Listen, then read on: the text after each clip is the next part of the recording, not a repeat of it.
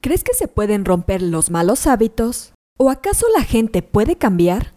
Por más imposible que parezca, sí se puede. Se necesita de intención, mucho esfuerzo y modificar el comportamiento. Por eso, sirve entender qué pasa en el cerebro cuando formamos o tiramos un hábito. En este episodio te compartimos seis consejos para terminar con los malos hábitos dentro del consultorio médico. Comenzamos. Esto es Asismed, Asistencia Médico Legal, su empresa de responsabilidad profesional médica, en la cual te damos tips, conceptos y tendencias que te ayudarán a destacarte en el sector salud y evitar cualquier controversia con tus pacientes durante el desarrollo de tu profesión. De acuerdo con la doctora Stephanie Coulier, instructora de psiquiatría en la Facultad de Medicina de Harvard, los hábitos, ya sean positivos o negativos, son rutinas y como tal las hacemos en piloto automático porque nos facilitan la vida. Para hacerlo, el cerebro no tiene que pensar mucho. La doctora Luana Márquez, profesora de psicología de Harvard, explica que cuando se intenta romper un mal hábito, se crea una disonancia que es molesta para el cerebro. Entonces lo que sucede es que el sistema límbico del cerebro activa las respuestas de lucha, huida o congelación, y la reacción es mantenerse seguro, evitando la amenaza y regresando al antiguo comportamiento.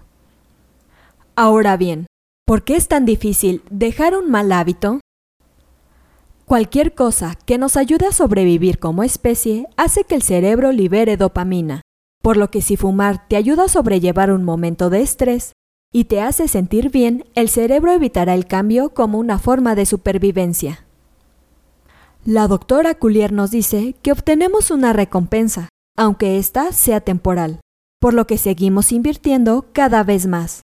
Por eso es tan difícil dejar los malos hábitos. A continuación, analizaremos lo que debes hacer para romper un mal hábito. En primer lugar, antes de intentar dejar un mal hábito, debes analizar por qué quieres cambiar. Mientras más personal sea la razón, mayor motivación tendrás para realizar el cambio y no rendirte. En segundo lugar, debes encontrar el origen de tu mal hábito. Es decir, tienes que descubrir cuáles son los factores que lo desembocan. Cuando aparezca un mal hábito, pregúntate cuándo, dónde y con quién ocurre y cómo te sientes, ya sea triste, solo o deprimido. Un tercer punto a realizar es modificar tu comportamiento. Si tu debilidad es comer una dona de camino al trabajo, la solución podría ser cambiar tu ruta o sustituirla por un alimento más saludable. Como cuarto consejo, evita la mentalidad de todo o nada, ya que este conduce a un rápido agotamiento. Tienes que empezar de poco a poco.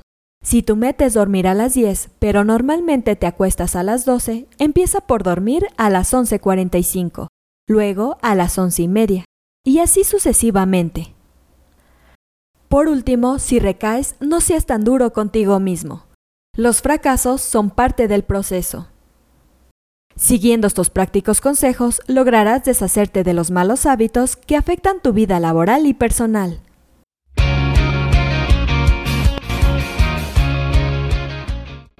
Esto es todo por hoy. Te invito a no perderte nuestros próximos episodios. Y la forma de no perdértelos es suscribiéndote a este podcast desde tu aplicación preferida.